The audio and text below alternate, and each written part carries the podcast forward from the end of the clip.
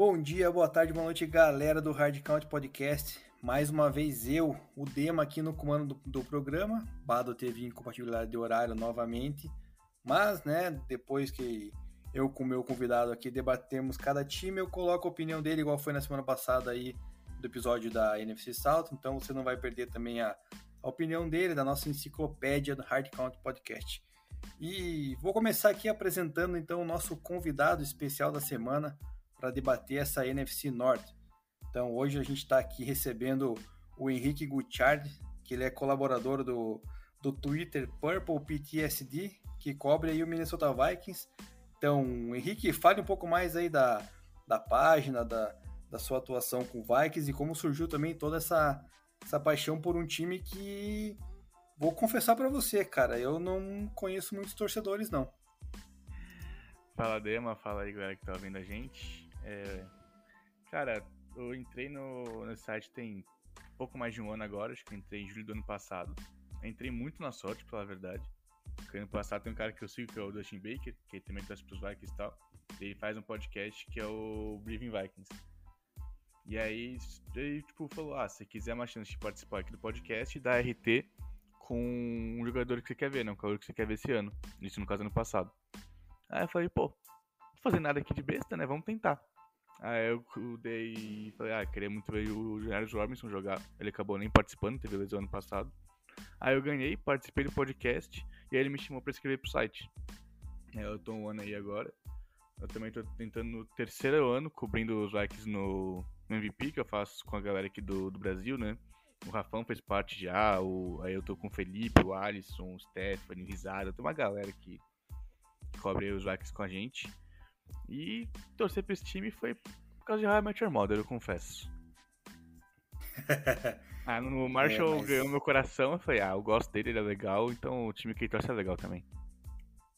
Ah, maravilha, cara. É assim que, assim que começa, né, cara? E também acabou escapando daquela fama de muitos torcedores aí de serem modinhas, né? Que só começam Modinha, a torcer quando o time...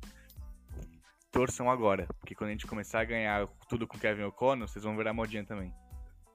Olha lá. É uma promessa, a promessa tá, tá feita, hein?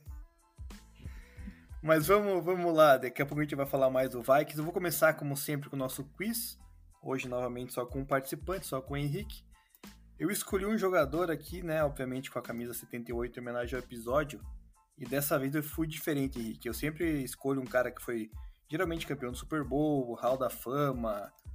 E tem toda essa carreira bem consolidada na NFL, né? Dessa vez eu peguei um cara que ele é marcado por outra por outra coisa, cara. Então assim, ele é ele é left tackle, cara.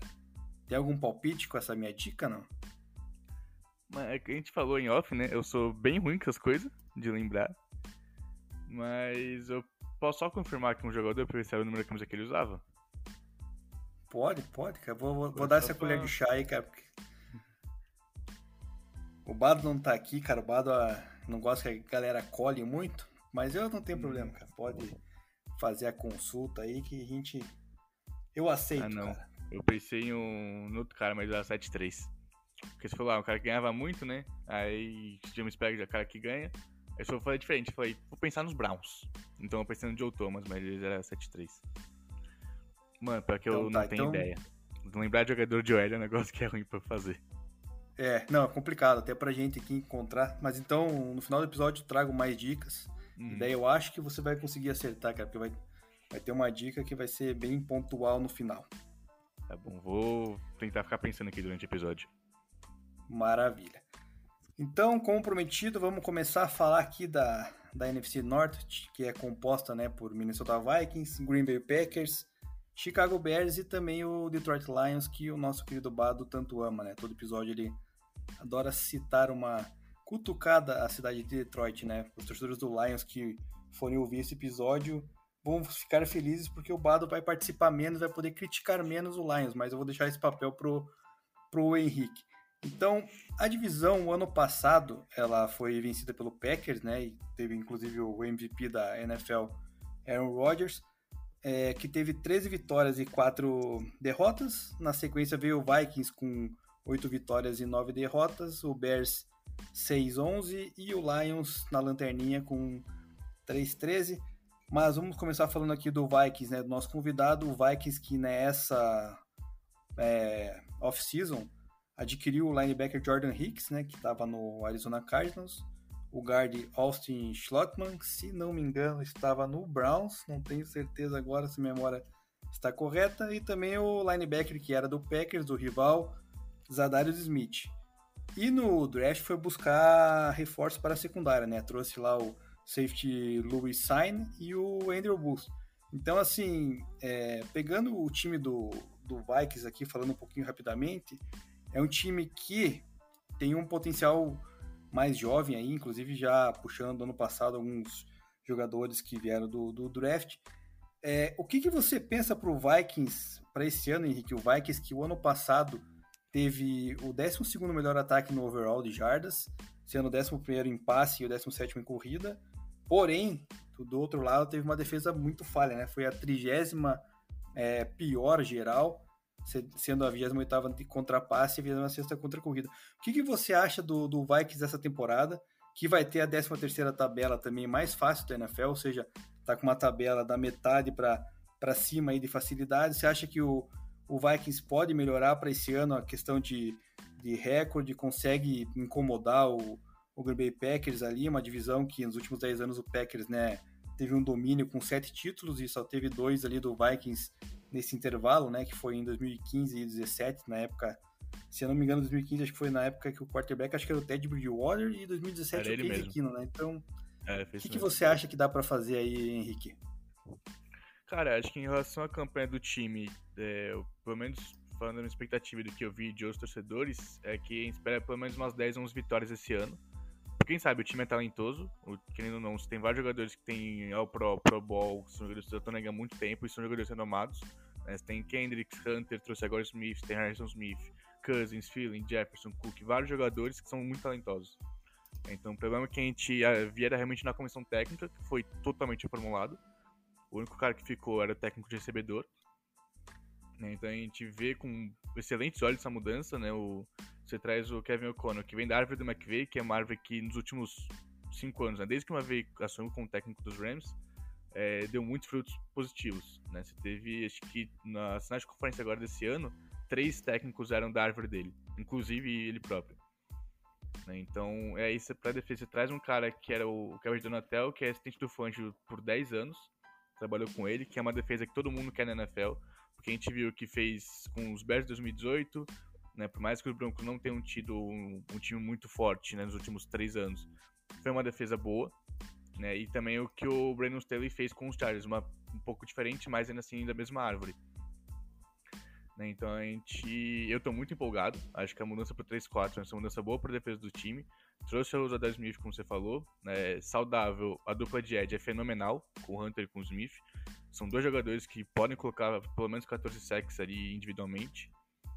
Né, eu... O que mais preocupa realmente é a secundária ainda. Né, você tem o Patrick Peterson, que está mais velho. Você tem Ken Densler e Andrew Brooks, que são experientes. Você tem o Harry Smith, que ainda joga em alto nível, mas também está ficando mais velho. E o outro safety é ou o Luisini, que é calouro, ou o Ken Bynum, que é segundanista de, de quinta rodada mas o front seven acho que deve ser muito melhor do que foi. E só da defesa que é uma das piores, né? É, o que todo mundo mais falava é o quanto ela cedeu ponto em final de, de primeiro tempo e segundo tempo ano passado. Desde 2000 é a pior defesa da, tipo, com essa métrica. Cedeu, acho que, sabe, 30 pontos a mais do que a segunda pior, que é os Vikings de 2020. E aí eu vi também o negócio que eu fiquei abismado. Os Vikings cederam um ponto em 32% das últimas campanhas, né, indo para intervalo e acabando o jogo. O segundo pior time cedeu 20% e a média da liga foi 12%. É, é, é números para se semana arrumar, né? 15, se não me engano, 15 ou 14, se você tirasse todos os pontos que os Vikings tomou em, nesse, nesse tempo, é, o time tava tipo 15-0. Né? Se tirasse os pontos que sofreu os últimos dois minutos de segundo e, e último quarto. Então, assim, ela foi o prejudicial pro time. A defesa não era boa, mas ela conseguia segurar no resto do jogo, mas quando chegava o, o clutch, não, tinha nem, não conseguia fazer o trabalho dela. Né, então, a galera até relembrou o jogo contra os Steelers, teve ano passado. Tava 29 a 6 no final do terceiro quarto. O jogo foi pra última bola. E que o Smith tem que fazer uma jogadaça para impedir o TD de empate. Então é um negócio que a gente ficou muito bravo, muito, quase o ano todo. Mas que a gente espera que corrija agora com o Donatel vindo e mudando a defesa. Falando em clutch, né? Uma palavra aí que, na minha visão, né? Acredito que o Bado também depois vai falar isso. A gente falou bastante tempo aí de, de alguns episódios. Kirk Cousins. Cara, eu particular, olha lá, ele fez um sinal de coraçãozinho para mim e agora vai começar a discussão, galera. eu amo o Kirk Daniel Cousins. Olha lá, cara. Cara, eu assim, vou, vou fazer minha análise depois você rebate. Eu acho, cara, ele é, um, ele é um quarterback bom, tá? Ele é na prateleira ali da, de, de, de, se você fizer uma prateleira, né, de quarterbacks elite, franchise e tudo mais, eu acho ele numa categoria bom, cara. Porém, cara, ele não tem esse momento clutch, cara. Ele não, eu acho que ele, na hora que precisa mostrar um pouquinho mais para ganhar os jogos, cara, ele acaba, sei lá, cara, ele acaba meio que pipocando, cara. Não consegue levar o Vikings a vitórias que para mim o ano passado foi decepcionante, porque eu acreditava bastante no Vikings ano passado, que fez até uma reformulação na defesa ano passado, né? Trouxe inclusive a questão do Patrick Peterson e tudo mais. Eu acreditava com, com aquela com o meio é, defensivo ali com o Kendricks e também era o. Cara, Bar. como é o outro linebacker? Anthony Barr. Isso, o Anthony Barr. Ele tá machucado também, boa parte do. É, eu acreditava e decepcionou. Daí o Kirk Cousins do outro lado, cara, tendo uma arma fenomenal, que é Justin Jefferson, que é top 5 da liga, né? Sem dúvida nenhuma. E também o Adam Thielen, que é uma espécie um pouco é, piorada do, do Cooper Cup, né? Mas é bem similares, assim, questão de jogadores, também muito importante. E, cara, não, não parece que ele não consegue, cara, nesses momentos de clutch, é encontrar esses receivers e fazer com que o Vikings avance ou pelo menos chegue nos playoffs e consiga algo mais, cara. Eu, eu acho que não sei, cara. Que que, bom, você falou que ama ele, eu vou Vou aguardar a sua explanação sobre. Cara, Cousins é um QB que, assim, a gente sabe que divide muitas, muitas opiniões, até dentro da galera dos Vikings mesmo. Né? Eu sou um cara que sempre defendi ele desde 2018. Né? Acho que desde da base de 2020, depois disso, pra mim ele é um dos melhores quarterbacks na NFL no geral. Ele acabou 2020 muito bem. Em 2021 também vacilou alguns jogos. Acho que o jogo contra os Cowboys talvez tenha sido o pior que teve ano passado né, foi o jogo de, de Halloween. Mas é, acho que muita coisa que acontece com os Vikings é acreditado a ele, ele não tem nenhuma culpa. Tipo, ele, ele não tem culpa que os Vikings não chegou nos playoffs. Ele jogou muito bem no passado. É, o, o ataque, é, falou que foi, acho que décimo segundo total, mas ele foi um dos ataques mais explosivos da NFL. O problema é que não tinha. O coordenador ofensivo não tinha capacidade. Eu xinguei muito o aqui no passado, inclusive ele não tinha capacidade de montar sequências, de montar campanhas boas. O Jack geralmente pontuava com touchdown na primeira campanha do jogo, quando ele tinha a semana inteira para preparar essa, essa campanha, mas durante o jogo não fazia ajuste. Né? Então, se pegar só no, só no passado, né? quase todos os jogos que eu tenho de memória. Contra Bengals, perde com um, um, um TD roubado, que era para ser do, do Jefferson, se não me engano, e um fumble, que para mim até hoje não foi fumble, do Dalvin Cook na prorrogação depois ele liderar uma campanha para um field goal do Greg Joseph no último lance. Aí, segundo jogo contra os Cardinals, ele deixa o Joseph para chutar um field goal de 40 jardas e o Joseph erra, faltando 40 segundos para acabar o jogo. Semana 3 ganha de Seattle. Semana 4 contra os Browns, ele é pressionado acho que 70% dos snaps. O OL foi pífia, ele não teve tempo de fazer nada. Aí semana 5, se não me engano, é Lions. Ele ele tem que fazer uma campanha para dar um field goal de 55 jardas em 30 segundos contra os Lions, porque o, a defesa simplesmente deu um TD. Aí depois pega a Panthers, que fez uma campanha de 98 jardas em 2 minutos pro Sandarnold, ele teve que ganhar a prorrogação. Então você tem vários desses tipos de jogos onde ele joga bem, ele coloca o time em, em situação para ganhar o jogo, e a defesa ou alguma outra coisa acontece e simplesmente perde o jogo. Né? Então, assim, ele não tem como jogar na defesa e não tem como jogar de kicker. É, ele tem sim seus problemas, eu não falo que ele é um quarterback elite, eu sei que ele não é. Mas ele é um QB que facilmente você consegue montar um time ao redor, não precisa ser um time incrível, perfeito, como muita gente fala, ele vai ganhar jogo pra você.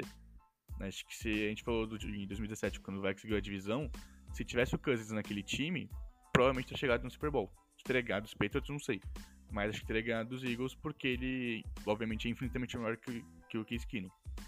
Né? Se pega ele nos Niners em 19, eu acho que teria ganho o Super Bowl também contra os Chiefs. Então acho que ele é um QB que tem sim a capacidade de vencer. Né? Ele teve várias situações onde ele coloca tinha uma condição para ganhar. Já teve, eu eu fiz uma pesquisa uma vez, justamente dele, essas campanhas dele para virar o jogo. Teve uma em Washington, ele vira o jogo faltando 30 segundos, a defesa foi se deu um field goal e o time perdeu. Aí eu ia falar, ah não, ele não consegue ganhar. Ah, porra, mas cara, em 30 segundos não tem o que ele fazer. Tipo, a culpa não é dele. Ele falou, ah, ele em horário nobre não joga bem. Historicamente, com o Zimmer nos 8 anos, os Vikings quase nunca jogava bem em horário nobre. Só que a culpa cai, a culpa cai no QB. Né? Porque eu sempre, eu sempre falo, vitória não é, não é número de quarterback, também é número de técnico. Porque o QB ele controla a mais importante, só que ele controla só o ataque. Ele controla mais ou menos também. Porque ele não consegue mudar a chamada toda vez, quando a chamada é ruim. Então, assim, eu acho que ele é um QB bom. Eu sei dos problemas que ele tem, eu sei das limitações que ele tem. Só que eu acho que as limitações são muito menores do que o, a galera no geral coloca que ele tem. Então, acho que os Vikings têm total condição de ganhar com ele. Não sei se vai ser esse ano, acho que não, porque é técnico inexperiente. Mas ano que vem acho que o time tem total condição de realmente se colocar para ser contender do Super Bowl, mesmo com o Cousins. É, ele, ele renovou para até o ano que vem, né? Se não me engano, o contrato, né? é, né? Nessa Ele tem, né? acho que 30, ele sabe acho que 31 milhões esse ano, 36 ano que vem, e aí é dinheiro morto em 2024. É, então é, tá na hora de mostrar alguma coisa. É, realmente, cara, você falou do 2015 17 2015 o, o, Vikings chegou com Bridgewater, né? E daí 2017 com Keenum, cara, com dois quarterback a gente só fala porque ele se posiciona atrás do center, esses dois aí, né? Porque esses caras realmente, cara, é, deveriam agradecer por estar na NFL ali a, até hoje, porque realmente são muito ruins, cara, muito horríveis. E ambos os dois passaram pelo meu time, né? Numa tentativa de reconstrução, era pós-Mene, né? Então foram pro Broncos lá, cara, e eu tive muita tristeza, né? De de se lamentar aí, mas o Vikings também me proporcionou alegrias, que foi mandar o George Payton, né? Pra gente ah, lá como general manager. Payton, gostava dele. Ó lá, é, esse aí, cara, Pô, chegou ele é meio... É, ele é bom no que ele faz, viu? É, deu, é, não, a gente percebeu, cara, no passado ele deixou passar o Justin Fields na, na nona escolha do draft, todo mundo ficou questionando, pegou o Pat Surtain, que foi lá, fez uma temporada maravilhosa de calouro, né? Depois pegou o Javonte Williams na segunda rodada, que agora vai ser nosso running back número um. Moldou o time e conseguiu trazer aí o Russell Wilson agora nessa oficina. Então, cara, realmente, não temos do que reclamar de George Payton, cara. Pelo menos até agora tá conseguindo fazer uma, uma remontagem do Broncos. Então, realmente, cara, é um cara que, pelo visto, talvez vocês falharam em deixar passar também, deixar embora, né? Deveriam ter é. segurado o homem que, lá. Que, né, só, né, deixou o Peyton embora e muita gente reclamou falando que era para ter deixado ele como sucessor do Spielman. Mas ele saiu, acho uhum. que em 2021, né? Que ele assumiu o cargo no, nos Broncos. Acho que foi ano passado. Então, assim, e muita gente também criticou quando deixou o Stefanski ir embora pro, pros Browns. Né? Porque, ah, por que não tirou o Zimmer e deixou o Stefanski? Mas, querendo ou não, é, na época não eram mudanças que, ao meu ver, faziam sentido. Né? O Stefanski é o, o é um cara que eu sempre gostei dele como como GM, né? Eu entendo o porquê dele ter sido demitido para a diretoria, né? Para fazer realmente uma mudança total. E depois de 19, que o Zimmer ele tinha acabado de ganhar um jogo de playoff de novo, parecia que o time ainda estava naquela trajetória para cima, ou pelo menos perto de brigar por um chegar de novo na final da NFC. Então acho que não fazia sentido você é, demitir o Zimmer e você não ia conseguir segurar um cara como, como o Stefanski por mais, pelo menos mais um ano. É, era claro que ele ia virar um head coach já, Assim como estava claro que o Peyton ia acabar virando um GM. Né? Mas acho que, querendo ou não, foi bom para os dois lados. Né? O Peyton agora é GM, o Stefanski é head coach num time que vai brigar por título, por mais que eu questione algumas decisões dos Browns. E o, o Zax agora tem um GM no, novo no Quest é, e um tá técnico tá novo no O'Connell. Então, e qual que é a teu, tua estimativa de, de recorde? Você falou no começo ali, né? 11 vitórias mais ou menos, né?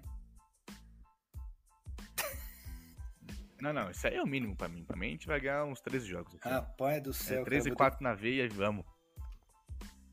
Isso porque eu não falei 17-0, viu? Nem ah, foi tão clubista assim. também... Geralmente eu falo que vai ganhar todos. Aí sim é clubismo, né? Falar que vai ganhar todos, acho que nem o torcedor do Buffalo Bills vai, vai falar esse ano lá com o Josh Allen e companhia. É, eu confesso, cara, que para mim vai manter a mesma coisa do ano passado, cara. 8-9. É, a não ser que o Kirk Cousins resolva Realmente queimaram a minha língua, cara, e, e na hora H. Bom, agora é treinador novo, né, cara? Então é talvez agora um encaixe diferente aí talvez possa realmente produzir. Mas por enquanto eu vou ser mais pés no chão aí, cara. Não sou um cara que odeia o Minnesota Vikings, como eu odeio alguns times da NFL. Mas é.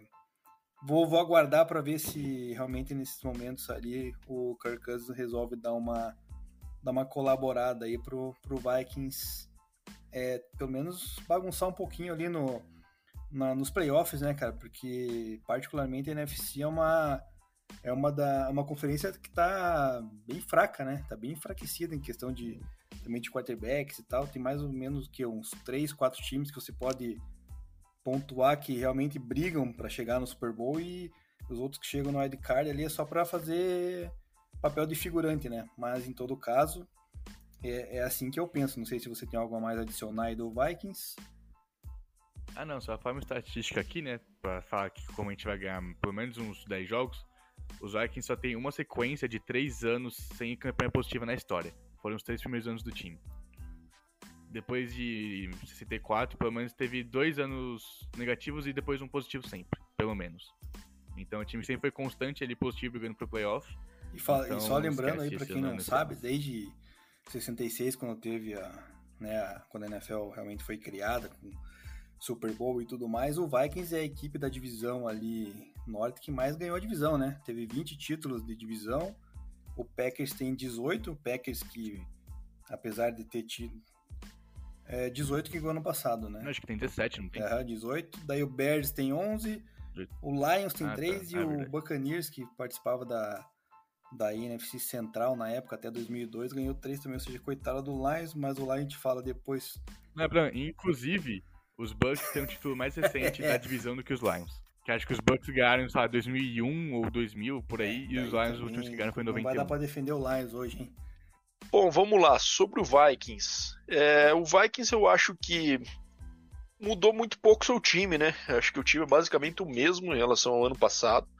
E aí a gente está falando de um time que teve uma defesa muito ruim, né? Acho que bem justificada a demissão do nosso querido Mike Zimmer, porque a gente está falando de um treinador de mentalidade defensiva que teve a trigésima melhor defesa no ano passado, né?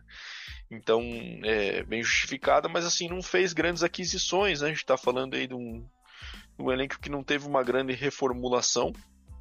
É, e mantém a sua base e a única diferença mais é, relevante, né? A diferença relevante é a chegada de uma nova comissão técnica, obviamente destinada a tentar fazer com que Kirk Cousins dê um passo adiante no que me parece ser o final da carreira dele no Minnesota Vikings, né?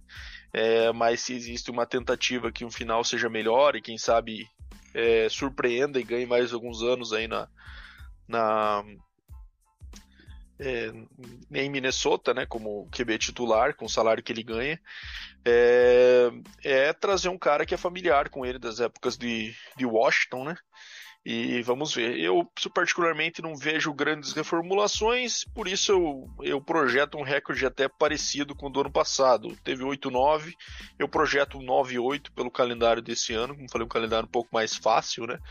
Mas é, também não vejo grandes expectativas que venha ser um time aí que que vai incomodar o Packers, não acho que esteja nesse nível. O melhor cenário poderia beliscar um wild card, mas é, não é um time que me empolga a este nível, então estou vendo o Vikings aí é, numa situação de mais do mesmo. Mas vamos falar do bicho papão aí da divisão, que é o Green Bay Packers, né? Nos últimos 10 anos ganhou 7, que eu já tinha mencionado. Porém, né, o Green Bay Packers, essa temporada agora, não sei não, né? Packers que adquiriu o wide receiver Sammy Watkins na off-season e também via draft o linebacker Kay Walker, uh, Devonta Wyatt, defensive tackle e o wide receiver Christian Watson. Aí teve renovações de, dos linebackers Preston Smith, Devondre Campbell, renovou astronomicamente com o quarterback Aaron Rodgers, também renovou com os cornerbacks Rasul Douglas e Jerry Alexander e também o Tyrene Robert Tonian e perdeu o Zadar Smith, que a gente já falou, o tackle Billy Turner, que foi pro Broncos, e o Davante Adams, que aí sim foi a maior perda da equipe, que foi parar no, lá no Las Vegas Raiders, né? Então, é, Deixa eu só pegar os dados aqui do, do ano passado do Green Bay Packers, como é que foi. O Green Bay Packers, que nesse ano, inclusive, vai ter a vigésima segunda tabela mais difícil, ou seja, a décima primeira mais fácil. O ano passado teve a décimo melhor ataque overall, oitavo em passe, décimo oitavo em corrida, e a defesa teve a nona melhor overall, a décima melhor contra passe e a décima primeira contra corrida, ou seja, foi um time bem, bem justo, bem coeso, né, na tanto ataque quanto defesa, só que tem o porém, né, um grande porém que nessa temporada perde seu principal wide receiver, né, Davante Adams, top 3 aí da liga, ao meu ver, é, renova com o Aaron Rodgers um valor astronômico, que depois, para você fazer uma montagem do elenco encaixar todo o salary cap é muito complicado. Apesar de, disso tudo, eu ainda consigo ver o Packers ganhando a divisão, com talvez 13 a, a vitórias, na pior das hipóteses 11, porque vai enfrentar aí na divisão Bears e Lions, né? Que esses aí são jogos mortos. Então, assim como Vikings também, são jogos que esses jogos tem que matar, né? Não tem nem que pensar duas vezes. Pode botar o time reserva, mas tem que ganhar desses adversários aí. Então, assim, eu vou falar primeiro do Packers. Eu acho que perde muito o ataque aéreo. O Rodgers essa semana já reclamou, né, dos receivers que não estão correndo as rotas direito, estão dropando bola. É, tem um jogo corrido com o running back que é muito bom, que é o Aaron Jones, mas tem um outro que, na minha opinião, é melhor, é o AJ Dillon, né? Que é inclusive mais saudável. Não sei como é que vai ser a utilização deles por parte do Matt LaFleur. É, os wide receivers são questionáveis, né, cara? O melhor que ficou ainda é o, o Allen Lazar. É, tem que ver se o Christian Watson vai se adaptar nesse primeiro ano da NFL. Ele que a gente falou da questão do Trey Lance ano passado, que veio de North Dakota State, né? é, o, é a mesma college que fez o Christian Watson. Então, não sei, cara. Eu tenho uma, uma questão assim, a defesa também já tá mais envelhecida, né, cara? Querendo ou não, com safeties mais velhos, cornerback também. É, só tem de jogador novo Eric Stokes do ano passado lá na, na secundária. Os linebackers também já não são mais tão jovens assim. Eu não consigo ver um, um Packers tão forte assim Porém, é, com Aaron Rodgers não, não se pode brincar, né, cara? Muita coisa que você falar do Patrick Mahomes lá com wide receivers medianos, porém é Patrick Mahomes na, na então o Rodgers mesma coisa na NFC. O que, que você acha que o Packers pode aprontar, Henrique? Você acha que vai ficar atrás do Vikings, tirando seu clubismo de lado? Ou você acha que vão, vão ganhar de novo a divisão? Vão tentar chegar no, Super Bowl, conseguir beliscar pelo menos a vaguinha, ou você acha que esse ano não vai dar para eles, não? Cara, eu acho que primeiro vai, acho que vai ser difícil, né? Você falou, o time perdeu o Davante Adams, pra mim é o melhor recebedor da, da liga. É, então, a gente sabe que o Rodgers, principalmente nos últimos anos, ele tem dificuldade em passar a bola para quem não confia. Né? Então a gente viu até ele pegar a conferência no azar no MVS, ele não passava a bola. Mais livre que eles tivessem, ele ia às vezes forçar a bola no, no Adams ou jogar pro running back, jogar um talento. Então acho que ele vai ter, talvez o, o ataque tenha problemas com isso. Acho que eles vão abusar muito do jogo terrestre, ainda mais no começo do ano. E acho que talvez, né, falando, acho que a disputa vai ficar entre Vikings e Packers. Né, a gente já fala depois, mas não vejo Lions e Bears esse ano fazendo alguma disputa pelo título. Então talvez seja nesse começo, principalmente na semana 1 que eles se enfrentam logo, que os Vikings talvez tenham a chance de, de passar à frente, né? De, talvez conseguir uma gordurinha ali pra queimar no final do ano. Mas pô, não dá para apostar contra o Rodgers. Ele vem de dois MVPs seguidos. Né? Acho que é o primeiro desde. desde o Manning, se não me engano, a conseguir isso. Então é difícil apostar contra isso. A defesa eu acho muito boa, por mais que esteja, é, tá ficando mais velha. Mas né, assim, tem vários jogadores que estão entrando no auge físico. Né? O Alexander, acho que tá indo só pro quinto ano dele. O Campbell também é novo. Tem o Gary, que também é um cara novo. Então acho que a defesa ainda vai. É, acho que vai evoluir ainda mais. É um negócio que várias pessoas, várias pessoas que eu conheço que torcem pros Packers criticaram muito. Foi Special Teams, tem acho que vai melhorar bastante, pelo que eles me falaram, né? De podcast que eu fiz e tal. Então acho que se o time conseguir se agitar nas três fases, é um time que vai brigar pra divisão, vai brigar pra ser um dos melhores da NFC no geral. Né, como foi nos últimos dois anos. Mas acho que é por isso a gente perdeu o Adams, que é um cara que, ainda mais na, na red zone, é bola nele quase 100% e quase sempre ele vai pegar. É uma perda muito grande. Né? Ele é o principal alvo do Rodgers já tem vários anos. Né? Então, provavelmente fico muito feliz. Comemorei que nem louco quando ele saiu. Falei, porra, até que enfim. Podia ser o Rodgers junto, podia ser ele junto. Não ia reclamar. Mas é, acho que ainda vou ter que aturar ele por mais um tempinho. Mas o time ainda é um time muito forte. O LaFleur, pra mim é um crime ele não ter sido técnico do ano ainda. Porque acho que ele tá desde 2019 e ele ganhou 48 jogos, já se não me engano. Em 3 anos, o que é um negócio simplesmente absurdo. Eu falei que pra mim vitória não é número de QB, mas de técnico, ele ganhou quase 50 jogos em 3 anos. Ninguém nunca fez isso. Né. Acho que, se não me engano, ele só não tá qualificado ainda pra entrar nessa estatística. Ele precisa de 50 jogos. E mesmo que ele perca o, primeiro, o jogo contra os Vikings na semana 1, que vai ser o, esse jogo que ele precisa, ele vai ter, tipo, disparado a melhor, o melhor começo da história de um técnico na NFL. Então, ele deu a sorte de ter um cara como o Rodgers, que é a Hall da Fama indiscutível, um dos melhores da história da liga, mas, querendo ou não, ele pegou um Rodgers que já tava saco cheio no final de carreira, né, que cada ano fala que vai aposentar, e deu dois MVPs para ele acabar né, no, no, finalzinho ali da, da carreira dele. Então, é um trabalho muito bom. O ataque é um ataque muito bom, por mais que não seja o melhor da liga, tá no top 10 constantemente. E eu acho que é um time que vai brigar forte de novo. Acho que tem tudo para ganhar a divisão. Eles entram como favoritos, não tem que discutir isso pra mim. Deixar o clubismo de lado, né? Que você pediu. É, acho que eles entram como favoritos, acho que eles têm a capacidade de ganhar 12 jogos, 13 jogos. E acho que talvez os dois jogos contra os Vikings, né, entre eles, sejam um grande diferencial para ver quem leva a divisão. É, a diferença também entre os times de fora que eles pegam, os Vikings eles têm a, a sorte de terem ficado em segunda divisão, então eles não vão pegar os outros vencedores de divisão da, da NFC. Os Packers vão ter que enfrentar. Então, às vezes, esse diferencialzinho pode acabar fazendo é, uma diferença muito grande dúvida, lá na né, frente. Cara, que vai ser Packers e Vikings aí para talvez ter uma definição da divisão, porque os outros times ainda não, não dá para considerar muito. A questão do LaFleur é evidente que ele é um bom treinador, né, cara? Isso a gente não questiona, mas essas vitórias também é.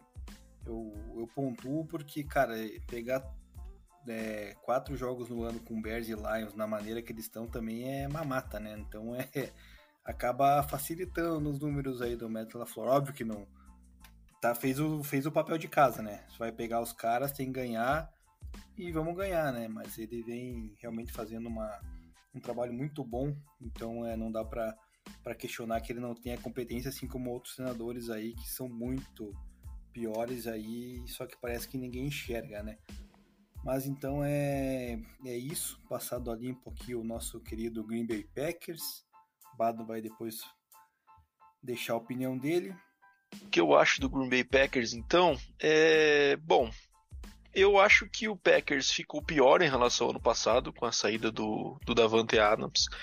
Eu prevejo muito pedido o senhor Aaron Rodgers, que é um cara muito vaidoso e vai trabalhar com um grupo de receivers aqui bastante questionável, para dizer o mínimo, né? Que a gente está falando aí de Allen Lazard sendo, tendo o hype da off-season aí para ser o número um e, e obviamente o nosso querido Romeo Daubs, que vem chamando atenção no off-season e o Packers vem a torcida do Packers tem ficado empolgada com este atleta, ver se ele se torna titular aí durante, durante o ano. Mais um grupo aí com Alan Lazar, com Samuel Watkins e Randall Cobb. É, chama atenção, né, um QB desse nível não ter uma arma como tinha Davante Adams. E apesar das, da, dos reviews aí que aparecem, aquela velha máxima, né, de minha, no, no training camp, no off-season, parece que todo time é maravilhoso. É, a gente vai ver na hora H, mas assim, cara, a questão do Packers é primeiro, a tabela dos times da, da NFC Norte esse ano estão bem tranquilas, né? É, a gente tá falando aí de, de, de, um, de uma divisão que enfrenta as divisões da NFC East, né? É, por si só aí já é mais tranquila. É, e também a AFC East, né? Que aí tem um pouquinho mais de enrosco aí com Buffalo, com New England, mas também tem Jets e tem Jets em Miami, Miami numa situação mais de meio de tabela, na nossa visão, e o Jets numa situação aí meio duvidosa ainda, né? Então, É, enfrentar a NFC tende a ter o Jets como adversário, além de uma divisão em que ele é amplamente favorito, né? Tem Chicago e Detroit, que, times que provavelmente Green Bay deva varrer esse ano novamente. Eu acho que tende a ser uma divisão tranquila para o Packers vencer mais uma vez esse ano minha aposta num recorde de 13-4, mas eu não vejo esse time indo, indo, tão longe nos playoffs. A gente já tinha problemas de playoffs, Aaron Rodgers aí com derrotas decepcionantes nos playoffs nos últimos anos. E agora, ao meu ver, com um time enfraquecido, é, eu acho que a tendência é que isso se repita. Então, uma passagem breve pelos playoffs e assim vai ficando marcado esse final de carreira de Aaron Rodgers aí. Não, sinceramente, não vejo se não vier uma grande arma para ajudá-lo, como isso possa mudar e ele fechar essa carreira aí com mais um anel. É, não, não tá com cara não, até porque a gente tem times aí do outro lado, na outra conferência DFC, que estão com muito mais momento e elencos muito mais fortes do que o Packers neste momento. E chegamos agora, cara, na desgraça, né, cara? Agora é... saímos da parte boa da divisão, cara. É, não é 8 ou 80 essa divisão, né, cara? Tem os dois times ali que estão lá em cima e tem os outros dois que estão lá na parte de baixo. Eu vou começar puxando aqui né, o terceiro da divisão ano passado, que foi o Chicago Bears, né? Teve seis vitórias e, e 11 derrotas. O Bears que nessa off-season aí, cara, eu tento, olha, cara, eu exprimi para tentar achar jogador bom que eles adquiriram na off-season, cara. Todos os nomes que eu coloquei aqui é tudo nome, cara, meia boca, né? É o defensive end Al-Qadim Muhammad, o defensive tackle Justin Jones, o receivers Byron Pringle e aqui o Harry, o, e os outros dois OLs, Michael Schofield e o Riley Reef. Daí no draft pegaram o cornerback Kyler Gordon e o safety Jaquan Prisker. E perderam no off-season Tariq Cohen, running back, o defensive tackle Ed Goldman, é, o linebacker Danny Trevathan e também o linebacker Jeremiah Atacho. Então, assim, cara, eu vou deixar você falar primeiro do Bears, cara, porque eu preciso tomar um ar aqui, porque, olha, o Bears, o ano passado, teve o 24 melhor ataque, né, popularmente conhecido como o oitavo pior, né, é, teve o segundo, o terceiro pior ataque com, passando a bola, e teve o 14 daí melhor correndo. Tem até um running back digno ali. E a defesa foi até que ok, cara. Foi a sexta melhor é, cedendo jardas e a terceira contra passe. Porém, a contra corrida, a 23 terceira e tem a tabela a nona mais fácil esse ano. Porém, que não adianta muito você ter uma nona mais fácil, sendo que você tem um time, cara, que o ano passado veio desmontado, né, da do com o ex-treinador, que era, como é que é o nome dele lá, cara? O Matt Nagy, né? E, e agora vem com o um trabalho novo de treinador para ver se alguém consegue resgatar esse Bears aí, que já teve a melhor defesa da NFL em 85 e tudo mais. Cara, o que, que você consegue enxergar de, de bom no, no Bears, se é que tem, e o que, que você acha que tem de ruim? Que daí com certeza é muita coisa. Cara, de bom, acho que é o fato de não terem mais o Matt Nagy, pra ser bem honesto. Mas, se não me engano, eles contrataram o Matt Eberflus, que era DC dos Colts, eu acho. Se não me engano, ele que, que foi. O Ryan Pose, o novo GM. Assim, é um time que pra mim é um dos piores da liga. Vai brigar pra ser pick 1 do draft, eu tenho quase 100% de certeza disso. Tá na briga entre com Texans, acho que é até pior que o Seattle. É, o Justin Fields, eu tenho pena dele. É um cara que gostava muito do draft no passado, muito. Né? Pra mim ele era meu QB2, eu colocava ele muito mais próximo do Lawrence do que do resto do, do, dos QBs. Obviamente, como ele caiu nos Bears, eu quero mais que ele vá pra casa do Carlinhos, né? Que ele seja péssimo. Porque os Bears não sabem ter um quarterback. Nunca tiveram QB precisando pra mais de 4 mil jardas. E acho que vão continuar sem ter um. É, a linha ofensiva é horrível. O recebedor não tem. O jogo corrido é, foi bem ano passado, mas acho que vai perder esse ano. Acho que você perdeu o Tariq Cohen por mais que não seja um, nossa, que running back, é um cara que faz uma boa diferença, ainda mais recebendo passe. Né, um desafogo muito bom pro QB. É, Tyrande, eles tinham 30 ano passado, nenhum bom. Acho que o melhor deles era um calor. Defesa, perderam vários jogadores bons, perderam o Kalil como você falou, perderam o Traveiton, devem perder o Rocco Smith, se não esse ano, ano que vem. Né, tinha pedido para ser trocado, fez um, post do, falou que queria ficar, mas o time não valorizava ele. Mas se não me engano, a notícia que eu vi é que ele falou que vai jogar 22, mas depois ele vai crescer dos Bears. Então, assim, é um time que, querendo ou não, tá jogando pro futuro. Mas quando você joga pro futuro, é bom que você tenha escolha de draft. Esse ano eles não tiveram quase nenhuma escolha de draft. Acho que esse tiveram menos escolha que os Rams, se não me engano. Acho que é, é nesse nível. Os Rams a gente sabe que não tem escolha de draft nunca, porque eles trocam tudo. Então é um time que realmente me preocupa. O, o Pouso vai ter um trabalho absurdo para fazer qualquer coisa com esse time. Acho que vai demorar bastante tempo para eles sonharem em estar onde os Lions estão hoje. Acho que os Lions, por mais que estejam mais um rebuild, acho que estão num caminho bom. A gente vai falar também daqui a pouco. Né, mas acho que o, os Bears deram muito espaço para trás desde 2018, né, quando eles ganharam a. Foram um excelente time, ganharam a divisão. Mas desde então o time foi para um, pra um buraco impressionante. Né? O Matt Nagy foi um dos piores técnicos da. Só não foi pior porque tinha o Urban Meyer e o John Gruden, mas foi um dos piores técnicos da liga. Né? Tinha tempo já que a galera pedia a cabeça dele. Né? Demoraram muito para tomar essa decisão e eu não sei se eu contrataria o Matt Eberflus. Né? Por mais que a gente saiba que é, faz um, fez bons trabalhos, a gente não sabe como é nos bastidores, mas é, eles foram totalmente contra o que a liga mais está querendo hoje, que é você ter um quarterback jovem, te vai pegar uma mente ofensiva, geralmente jovem também, para fazer essa dupla com ele. Porque, ah, vamos supor, os Bears conseguem um bom corredor ofensivo, vai ser para ser técnico. Vou ter que chamar outra pessoa, vai ter que ter um novo sistema. Às vezes vai ter que aprender outro sistema, tá que aprender outro sistema. Então, e, e, sabe, que ataques são. Ataque é quem ganha hoje. É, a frase ataque ganha jogo. Depois que o campeonato acabou já, já tem alguns anos. Hoje o que vence é o ataque. A gente viu aquele Bills e Chiefs na. Acho que sempre na da NFC, como foi. Quem ganhou foi o ataque, ele fez, não fez nada. Né? Então acho que assim. É, são decisões que eu achei questionáveis. Eu acho que vai atrasar eles alguns anos. Nada contra o Eberflus, acho que ele fez um trabalho muito bom nos Colts. É um cara que eu cogitava ser técnico dos Vikings, inclusive. Mas eu não acho que pros Bears teria sido a, foi a melhor escolha. É, agora a torcida. Uh, Pra quem torce, é torcer pro Airbus calar minha boca lindamente e eles virem me xingar. Mas eu acho que pelo time que os Bears têm hoje, vai demorar pelo menos uns 3, 4 anos até eles conseguirem se recompor direito e aí sonhar em almejar alguma coisa. Só que em 4 anos o Fields vai, já vai ter com o contrato de calor e ou você vai precisar de um novo QB ou você vai estar sem cap já. É, então eu também concordo um contigo quando você falou da questão do Eberflus ali, porque foi totalmente na mesma linha que eles já estavam com o Matt Neg, né? Aquela mente defensiva, né? Então, assim, cara, é... você tendo um Justin Fields, todo mundo pensou, né, cara? Eu, o Bado, que a gente comentava, que, pô, agora eles vão tentar puxar uma mente ofensiva, né? para desenvolver o quarterback vindo do college, que nem é Justin Fields.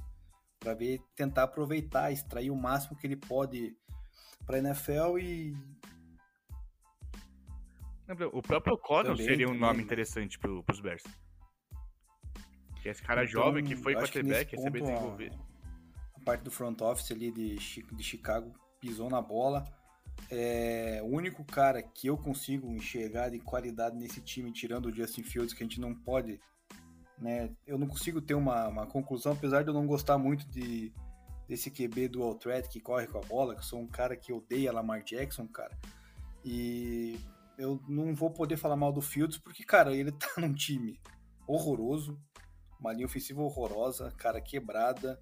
É a única peça de receiver que ele tem esse ano, já que perdeu o Allen Robinson, né? Até não, não tinha citado ali, perdeu o Allen Robinson. É, é o Darnell Mooney, cara, que é segundo anista, se não me engano. Ele é um cara bom, mas, cara, o, problema de você ter só um, cara, é que ele vai ser muito marcado, né, cara? Então é difícil você conseguir extrair ali jarda, touchdown dele, é, sendo que ele vai estar muito pressionado, cara, porque os outros wide receivers, você olha, cara, sei lá, cara, eu não faço a melhor ideia quem seja Velos Jones, cara, que tá no, hoje no depth, chart como o terceiro receiver do, do Bears, cara, então é, é um time que eu coloco como o pior da liga, com toda certeza, cara, muita gente fala de, de Falcon, do Seahawks, é, do Texans. Cara, não, na minha visão é o Bears, cara. Eu não consigo ver um, um time pior do que o Bears hoje, cara, com as peças que tem.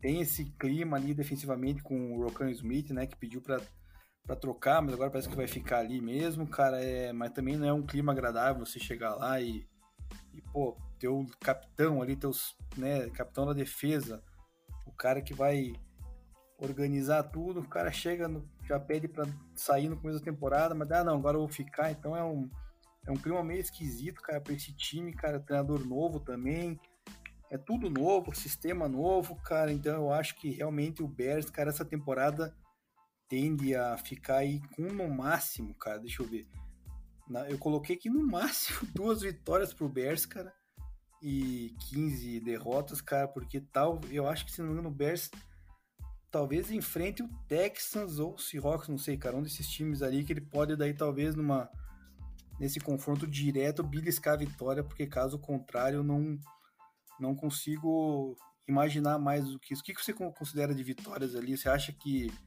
consegue atingir Cara, eu não, não consegue tirar, atingir seis ano passado, mas nem de longe, eu acho, né? Então, o que, que você acha? Quanto você acha que consegue beliscar ali? Ah, acho que eu tô com você. Acho que é no máximo dois. Se um milagre acontecer, acho que ganha três jogos, mas não deve passar muito disso. Mas eu, falei, eu concordo, acho que é um dos piores times da liga. Isso, né, uma, é, tem só um mundo de recebedor. Uma coisa é ter só um recebedor e ser um Justin Jefferson o Adams da liga. Outra coisa é você ter um recebedor que é o Darnell Mooney, com todo respeito ao Mooney. Mas assim, ele não é um cara que você olha e fala, meu Deus, que recebedor. Ainda mais que ele tá indo pro segundo ano dele só. Então acho que o ataque dos Bears não vai ter pra onde correr, não vai ter para quem passar. E a defesa não sei se vai conseguir segurar muito, mesmo que consiga, não vai segurar todo o jogo. É, exatamente. Uma hora vai cansar e aí vai nessa, abrir a porta. Vamos ver o que o Bado fala também, analisa do, do nosso querido Chicago Bears também, não tenho nada contra eles, deixar bem claro. Agora falamos sobre o Chicago Bears. Chicago Bears, para mim, é um daqueles casos de times que vão pro off-season com problema, né? É, problema de proteção, principalmente, problema de, de falta de armas aí, né? Que a gente tá falando, é, algum tempo já. Perderam Allen Robinson, perderam o Joaquim Hicks na defesa. Então é um time que já tinha muitos gaps, né? É, em especial na questão de linha ofensiva, e perdeu um dos seus principais jogadores de defesa, que é o Joaquim Hicks, e um dos principais jogadores de ataque também é o Allen Robinson, né? Que foi aí pro Los Angeles Rams. Então eu acho que a perspectiva é ruim pro Chicago. É, não, eu desde o começo que chegou o Matt Eberflus como como novo treinador, eu falei que não entendi muito a contratação, né? Enquanto todos os outros times estão indo no caminho de trazer um, um técnico mais jovem de mentalidade ofensiva para segurar e ajudar a construir junto com o Justin Fields o futuro dessa franquia, eles vão numa direção oposta. É uma franquia que já está bem zicada nos últimos anos e sem grandes investimentos, os problemas certamente serão os mesmos. E eu acho que um time enfraquecido, que é uma péssima notícia, porque já era um time muito fraco, né? Então, apesar de ter alguns bons valores, como o próprio Byron Pringle, que é um cara que eu, como torcedor do Chiefs, acompanhei bastante aí na época de, que ele, ele nunca se firmou como um titular relevante, mas era um cara importante, assim, um cara que dava para ver que tinha talento, que se tivesse mais playing time poderia render. É, acabou não tendo esse espaço no Chiefs, mas agora tem a oportunidade de ser titular aí no, no Chicago Bears. Mas apesar dos pesares, acho que é, ainda é um time com bastante dificuldade. Acho que o Justin Fields vai sofrer é, com pressão é, e, e, eu acho que esse time tende a é, brigar pela lanterna dessa divisão. Aí. Eu acho que eles ficam é, vão draftar alto no que vem e, e eu acho que quem sabe o Lions chegue a incomodar esse ano. A minha projeção para o Bears é um recorde de 4 vitórias e 13 derrotas. Chegamos aqui agora para a última equipe analisada da nossa série também da, de divisões, que a começou lá, acho que começo, final de junho, não lembro quando foi que analisamos todas as divisões, finalizando hoje com o NFC Norte. Detroit Lions, Detroit Lions que ultimamente também estava numa uma zica danada, né, cara? O que o, que o Lions tem de, de escolha de primeira, primeira overall, cara, não tá escrito, acho, na, na cartilha da NFL, cara. O time para ter azar, né, cara? Mesmo com o Matt Stafford, com o Calvin Johnson, dá para citar bons nomes que passaram pelo Lions, mas é, tava numa seca. Eu acho que agora, né? O Lions, quando passado foi 3-13. Eu acho que esse ano virou a chave do, do Lions lá. Eu acho que o Lions pode começar a, a sua, o seu rebuild começa a dar, dar certo, né? O, o Lions que tem aqui como treinador o Dan Campbell, que foi o primeiro ano dele, o ano passado, é ex-Tyrande, né, inclusive da equipe, um cara muito motivacional, né? Ele é um cara que dava para ver nas entrevistas, até chorou na entrevista pós-jogo é, o ano passado. É, dá para ver. Contra os Vikings, inclusive. É, exatamente, cara. E o Lions teve o que o ano passado? O 22 melhor ataque da liga, ou seja, não foi dos piores, né? Sendo 18 é, com, com passes e 19 com corrida. A defesa, sim, foi bem ruim, a 29, ou seja, a quarta pior, né? Terceira pior. Quarta pior. 24 contra passe, 28 contra Quarta. corrida. Esse ano vai ter a quinta tabela mais fácil né, da, da NFL, ou seja, já é algo que também, no caso deles, ajuda né, um pouquinho, porque vamos falar aqui do que, que eles trouxeram para esse ano aqui. É, eles trouxeram o wide receiver D.J. Chark e o cornerback Mike Hughes. E do draft pegaram o Aiden Hudson, né? Que foi ali a segunda escolha geral, se não me engano. E também o wide receiver James, Will, Jameson Williams, que veio de Alabama. Renovaram com o wide receiver Josh Reynolds, linebacker Alex Anzalone e o safety Tracy Walker, muito bom por sinal. E o perderam o outside linebacker Trey Flowers. Então, assim, vou começar primeiro defendendo o Detroit aqui, cara, que eu vejo o seguinte. O ano passado fizeram aquela troca do Stafford, né, com o Jared Goff. É, claramente, não preciso nem falar que o Goff é inferior, né? Tanto é que o, o Stafford chegou no Rams e já ganhou o anel, né? Foi campeão. Mas assim, o Goff é um QB razoável, cara. Um QB que não é dos melhores, mas é um cara que, se tiver umas peças ali, um sisteminha, ele vai conseguir bem. Tanto é que chegou no Super Bowl com chama que vem, né? e perdeu lá pro Patriots, se não me falha a memória, no Super Bowl, que foi bem ruim até de placar, foi um placar baixo, né? Foi. É, foi um placar inclusive bem baixo. Acho que 3 então, assim, a 3 É um wide receiver ok, que dá para carregar uma equipe. É, tem um running back muito bom, que é o DeAndre Swift. É, wide receivers jovens, né? Um, um, grupo muito jovem, né? Tem o Amon Hassan Brown, o próprio DJ Chark chegou, o Jameson Williams, é, Williams o TJ Rockson, Tyrande, a linha ofensiva, eu acho uma linha ofensiva é, bem boa, cara. Eu gosto bastante do left tackle Taylor Deck, Decker. Tem também o center Frank Ragnot e o right tackle do ano passado, o Penny Sue. Ou seja, assim, draftou bem o ano passado, fez uma boa proteção ali pro quarterback. A defensivamente, defensivamente adquiriu esse ano o Hudson aí, que estava votado inclusive para ser o número um do overall, né? Tem ali também o Michael Brockers, que é um bom DT os irmãos Okwara, esse Alex Anzalone é um bom linebacker interno, o Oku, Jeff Okuda, um dos melhores cornerbacks da liga, e também o Trace Walker, que é, é um bom um bom safety. Então, assim, eu coloco esse ano um, upgrade absurdo no Lions, cara. Eu acho que ele vai beliscar umas sete vitórias ali e dez derrotas, porque, assim, a tabela é fácil, que nem, gente, que nem eu falei ali, e o time, cara, vem com com aquele com aquele ânimo, cara, que eles estão jogando pelo treinador também, né, cara? Dá a impressão que eles incorporaram ali, pô, vamos sair dessa draga, vamos mudar a chave aqui da cidade, cidade de Detroit. O Bado sempre fala que só tem coisa ruim na cidade de Detroit. Tem que mudar, né, cara? E eu, até brincava com o Bado, falava, pô, realmente, cara, o que, que tem de valor de Detroit que você pode tirar, né? Tirando o Eminem, tirando o Eminem, quem mais você vai tirar de Detroit que tem coisa boa lá, cara? É, difícil, mas acho que a chave mudou, cara. Eu acho que o Detroit, talvez não ainda, obviamente, para brigar pela divisão, né? Acho que tá longe disso, de brigar com o Packers e também com o Vikings.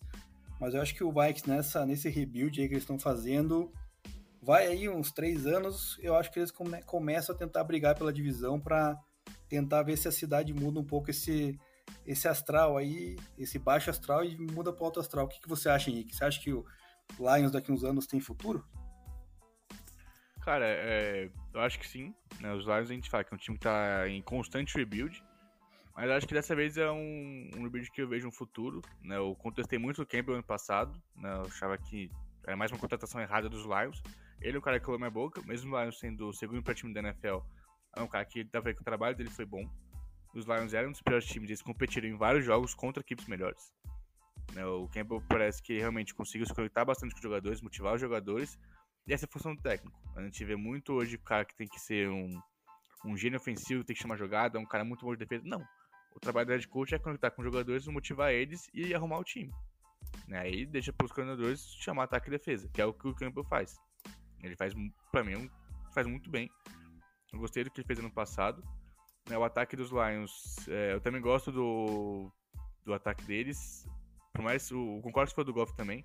É um cara que não é aquele QB maravilhoso, mas num sistema bom ele consegue ser preciso. Né, tanto que se não fosse, ele não teria jogo com um rating perfeito, não teria chegado no Super Bowl. Né, então. Mas acho que claramente com um QB melhor, o ataque dos Lions teria muito mais potencial.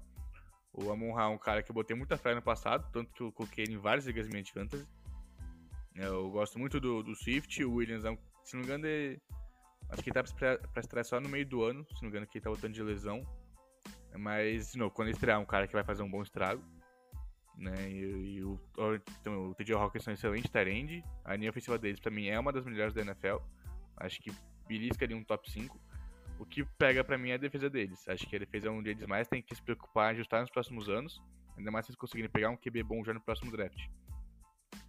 É, eu não gosto do Anzalone. É um linebacker que eu não, não sou muito fã. Acho que é, secundária, para mim, é, um, é bem frágil. Né? O Kuda veio com muito hype do college, mas se machucou e teve anos ruins. Então acho que, que não é uma área de muito, muita fragilidade do, do time. Né? For o que sai bom do Detroit. Lembro do Super Bowl agora zoando que Eminem Stafford é mais perto que Detroit chegou no Super Bowl. Mas eu acho que, que o time tá bom. Acho que é um time que dá pra, pra alguns anos brigar ali, a brigar pra um wildcard, talvez se der um pouco mais sorte brigar ali pra uma divisão. Tem que ver como vai ficar a divisão depois que o Rodgers aposentar. Né? Porque aí o Cousins é um QB também já mais velho. Então acho que dos três times, né, entre Packers, é, Vikings e Lions, quem conseguir um, o melhor QB antes, acho que vai conseguir dominar ela por alguns anos. Né, e que não, os Cara, três vão estar nessa busca agora. clicando aqui, buscando a, a tabela do Thanksgiving, né, o jogo do Thanksgiving, porque o Lions é um time que sempre participa né, desse dia e geralmente só leva atraso. Daí eu fui olhar aqui, e infelizmente não vai ser esse Thanksgiving que o Lions vai conseguir vencer, cara, porque pega o Bills. Então, os caras não facilitam. os caras não quiseram ajudar o Thanksgiving do Lions esse ano, cara. Meteram o Bills, cara. Pô, eu podia ter colocado tanta coisa ali pro Bills, por, pro Lions, cara, meteram o Bills, cara. Mas é isso mesmo que você falou, cara. O Lions tá.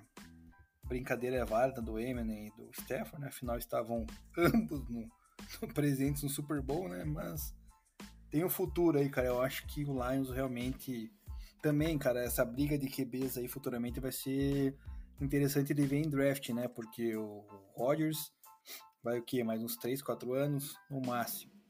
Aí o Kirk Cousins, não sei se vai ter essa vida longa aí no, no Vikings, depende, tudo depende desses próximos dois anos. É, o Bears tá com o Fields ali, que também tá num, no fio da navalha, né? Porque para ele é mais complicado, porque a equipe inteira é uma, uma porcaria e o Lions vai depender se o Goff vai conseguir se firmar ou não, né?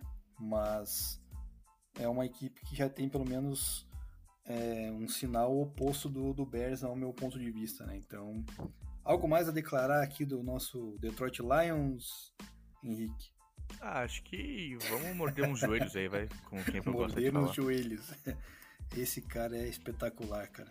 Vale a... O La... Aliás, eu não tô assistindo, mas o Lions tá no Hard é Knocks, né? Pra quem assiste, na... acho que na HBO, né? Então, é... Eu não tô vendo, cara, eu sei que, se não me engano, era o acho Lions que, é, que tá participando da...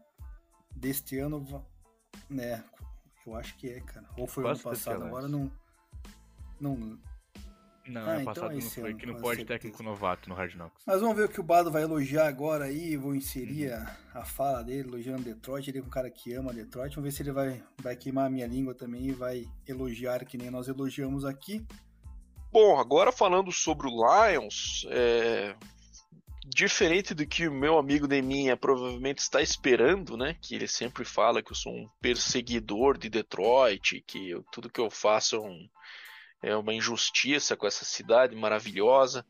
Eu, cara, tô cada vez mais que eu olho pro elenco do Detroit Lions, eu, eu começo a gostar um pouquinho mais, sabe? Tem talento jovem, é, tem algumas posições ali que estão até com um nível bem legal, não são caras assim estrelas da liga, mas quando você fala do depth chart de receivers, com a Monra Sant Brown e o DJ Chark. A Monra Sant Brown que teve um ano até legal no ano passado, surgiu bem, principalmente na segunda metade ele apareceu legal.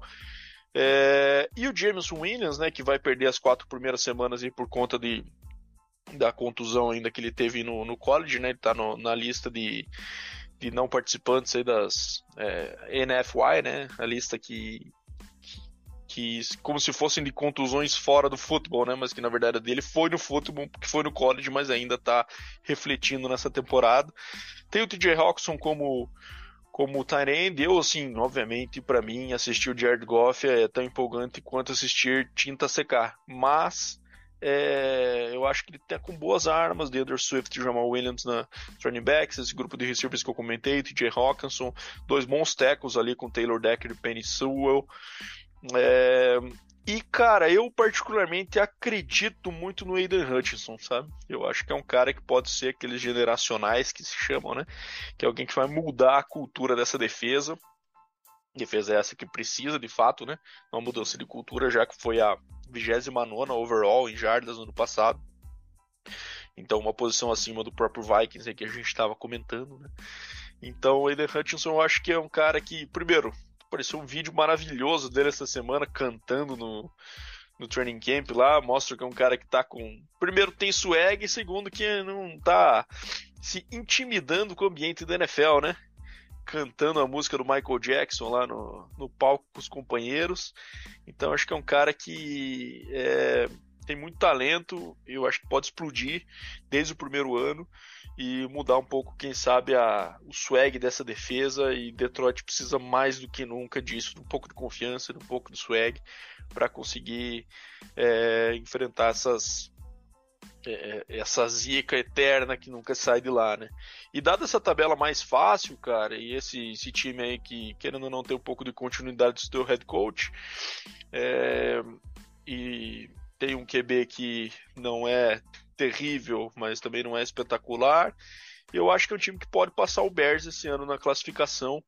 É, então eu projeto aí, é, de forma bem otimista, admito 6-11 para o nosso querido Lions e não ficando na última posição da NFC Norte. Então essa é minha, minha análise aí sobre nosso querido time de Detroit, meu amigo de minha. É, só para finalizar o nosso episódio, tivemos algumas notícias durante a semana relevantes que, foi, que foram né, a definição do Baker Mayfield como quarterback titular do Panthers, ou seja, não é grande coisa, mas é uma definição que estava aberta aí na ainda em uma das equipes da NFL, né, que não definiram seus quarterbacks, a outra é o Seahawks, que até agora não saiu nada. Tivemos a extensão de contrato do safety do Chargers, né, o Derwin James, 4 anos, 76,4 milhões. E saiu de vez agora a suspensão definitiva do Deshaun Watson, né? Então a NFL suspendeu ele por 11 jogos e uma multa de 5 milhões. Falamos bastante nos últimos episódios sobre o Deshaun Watson, sobre punição. Primeiro seis jogos, depois que a NFL recorreu. E agora sim a definição completa. Minha visão ainda continua a mesma, que deveria pegar pelo menos um ano de gancho aí o Sean Watson. Não foi o que aconteceu, né? A gente comentou já que a NFL tem muito a ganhar com o Watson em campo, né? Do que fora dele. Mas é impressionante, cara, que a gente viu, a gente não, eu vi pelo menos, né? Essa semana, uma foto de um uma criança, um menininho aí, deve ter seus 10 anos, segurando um cartaz Free Watson, aí não dá, né? Ah, eu, eu, vi essa foto. Aí você começa a pensar, cara, o que que tá acontecendo com o mundo? Porque é. não é possível um negócio desse. O cara foi, né, processado aí por mais de 20 mulheres que acusaram esse assédio e daí o pai vai lá, mete a criança com um cartaz desse, é pra... É, o pai é achar que a gente tem um nariz vermelho de palhaço e tá tá, tá de brincadeira. Mas o que, que você acha dessas relevantes da semana e que algo adicionar nessas notícias? Cara, acho que do QB dos Panthers, pra mim eles só demoraram pra anunciar o que já, pra mim já era óbvio. Né? Acho que eles vão trocar pelo Mayfield pra manter o Sam Darnold. É... O, o Drew Locke deve ser o QB titular dos Hawks também, por mais que não tenha anunciado ainda. Eu vi acho que hoje o, o Carroll falando que o, o Locke vai ter bastante snap no último da temporada. O Darren James, é, o cara que perdeu muito tempo de lesão, mas saudável, é um cara maravilhoso. Tanto que, tem dois anos saudáveis, dois times ao Pro. Simplesmente isso. Quando ele tava saudável, ele foi ao Pro. É, a respeito do, do Watson, de primeira eu também achava que tinha que ser pelo menos um ano, mas eu entendi porque que a liga puxou para 11 jogos. Porque o para ter um contrato válido de uma da NFL, o jogador tem que ter pelo menos 6 jogos. Né? E se a liga suspender ele por um ano, o contrato dele não ia valer, ia jogar mais um ano para frente, e em 23 o cap dele ia ser só de 3 milhões. Então a liga fez isso meio que pra punir os Browns, por falando, você vai perder ele quase a temporada inteira. Então, 11 jogos com, sei lá, Jacoby Brissett, você não vai conseguir muita coisa. Mas assim vai ter que pagar 40 milhões pra ele ano que vem. Né, porque senão os Browns iam ter 23 praticamente com cheque em branco. Né, vamos, vamos dar contrato de ano pra todo mundo, que a gente conseguiu, ganhar uns Pro Bowl esse ano, depois acontecer depois, acontecer depois. A gente ganhou aqui nosso título. Então a NFL fez isso justamente para que o contrato do Watson seja válido para 22 e que o cap dele seja o, o normal para 23 seja alto. Né? Porque o, o contrato dele foi montado justamente sabendo que tinha chance de ser suspenso. Então botaram um cap muito baixo já para 22, que acho que é 3 milhões, se não me engano, acho que é 1 milhão de, de salário e pouco signing bônus. Então, eu entendi por que, que o Goodell fez isso. Mas acho que dá pra colocar uma multa, pra mim seria uma multa gigantesca. Pros Browns e pro, pro Watson. Eu colocaria multa pros Browns também. Porque acho que se trocar, o, pagar o que pagou por um cara desse, acho que você manda uma mensagem muito errada pra liga pra, e pra comunidade, no geral, né, no mundo todo, que assim, você pode fazer o que você quiser, contanto que seja bom. Então, isso pra mim é um negócio que eu sempre falo, não leve esporte a sério, mas acho que o, às vezes a gente tem que pensar, é, é, pensar um pouco mais no que acontece fora do campo falou. E vamos fechar agora com o quiz, Henrique. Agora eu tenho as outras dicas para te dar que. É, não, agora, cara, agora. Agora é a hora que eu caio. Vai iluminar aí, cara. Esse 78, além de ser left tackle, cara, ele já foi duas vezes pro Bowl, tá jogando ainda atualmente. E ele se envolveu, cara, na, numa troca que vou falar o time que ele, que ele foi trocado, tá? Ele foi trocado do Miami pro Texans. É o Lorme Tâncio, É o Tâncio? Ele é mais marcado por essa troca porque gastaram os tubos para trocar pelo Lorme Tâncio, né? Então foram duas escolhas de first round, mais escolha de segundo round. É, mandaram mais uns jogadores, cara, fizeram uma troca e foi né, na época do nosso querido e amado Bill O'Brien, né? Que resolveu né, acabar com a franquia do Houston Texans. A Texas agora está tentando né, se, se reerguer lá, mas Bill O'Brien foi um cara que, né, coitado do, do, Texas, né, cara? Porque o Texas é uma franquia nova, né, na NFL, né? Também surgiu, acho que tu não faz é, então, Eu sou mais velho surgiu... que os Texans, inclusive. então, é uma franquia 2002, nova 2001. e, cara, já queriam enterrar a coitada da franquia. O Bill O'Brien, o que ele fez lá, cara, é passível de pena de morte, eu acho, cara. Porque, olha, o cara destruiu uma franquia, cara, que agora tá tentando se, se reerguer. Então, o Lorme Tâncio, cara, tem seu valor, tá? Ele tem, teve, tem 77 jogos na carreira, todos como titular, duas vezes por gol foi duas vezes first all team da All-Sec, né, que ele veio da faculdade de Ole Miss, que é uma das dos colleges mais conceituados também, foi first round em 2016 com a 13 terceira escolha. Então eu peguei esse cara emblemático por causa dessa troca, né? Então, e o Henrique, cara, acertou, hein, cara. Não tô, não tô mais mandando bem nos no meus quiz, cara. A galera tá todo mundo acertando, cara. Não, quando você falou, eu comecei a pensar. Aqui eu tinha que pensar em left tackle, assim, de camisa ainda. Aí eu comecei a pensar, tipo, Pro Bowl, comecei a pensar em alguns bonzinhos, falou, foi trocado. Eu falei, é o Tâncio. O único é. que eu conheço que foi uma troca grande assim é o Larmo É, não, daí não, não tinha mais ninguém, Se né? não foi ele, eu errei lindamente. O, o único que eu poderia. É, o único 78 é, que tinha na minha lista, cara, de valor era um que não era nem, nem ofensivo, era defensive end, cara. Agora eu até fugi o nome aqui, mas. Enfim, chegamos ao final aqui do nosso episódio. Episódio aí com a participação do Henrique Gutchard, do PTSD, do Vikings, do MVP. É, muito obrigado, Henrique, pela participação, por ter aceitado o nosso convite, cara, para finalizar nossas séries aqui de, de análise de divisão. Engrandeceu bastante com conhecimento aí da, da sua divisão, também de outros times, cara. Então, fale um pouquinho mais aí da sua página, para quem quer, quiser seguir, Instagram, Twitter, e dê seu tchau para a galera. Ah, primeiro queria agradecer o convite aí. Foi uma honra estar aqui com vocês nessa gloriosa segunda-feira à noite. É, a gente tem o site Purple PTSD, também tem o site irmão nosso, que é o Vex Territory. É, é a mesma equipe que trabalha nos dois. É, e também o Falar do MVP, que é o podcast que a gente faz quase que semanalmente dos Vikings. A gente faz live no YouTube, então a gente coloca no, no, no Twitter e nos grupos também, caso torça pros Vikings, a gente tem grupo no WhatsApp. É, me chama no Twitter, eu chamo nas, no, no Twitter que é Vikings Brasil, Brasil com Z. A gente anuncia lá quando a gente vai fazer live, a gente pede pergunta, a gente sempre gosta dessa interação com vocês. E acho que é isso. Basicamente é isso. O meu Twitter é basicamente só Vikings. É, é Vikings Santos, Fórmula 1 e só amor. Que... Esse é. E, ah, ah e também o. Só é, tudo que importa vida, o, o Henrique tá falando.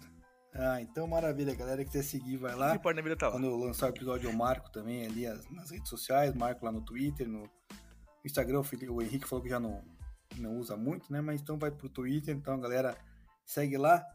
Pessoal, é, agradecer vocês que ficaram até o final do episódio. Semana que vem é um episódio, provavelmente, já vou dar o spoiler, sobre Fantasy Football, tá? Que daqui a duas semanas começa a NFL. E nós temos aqui que falar sobre draft de Fantasy Football, hein? Nossas dicas de top wide receiver, quarterback, running back, tight end, é, táticas, enfim, a gente vai falar semana que vem. Espero que o Bado possa falar também, senão vou ter que falar sozinho daí, porque não, não vai ter convidado. Então, bom dia, boa tarde, boa noite, galera, e até a próxima.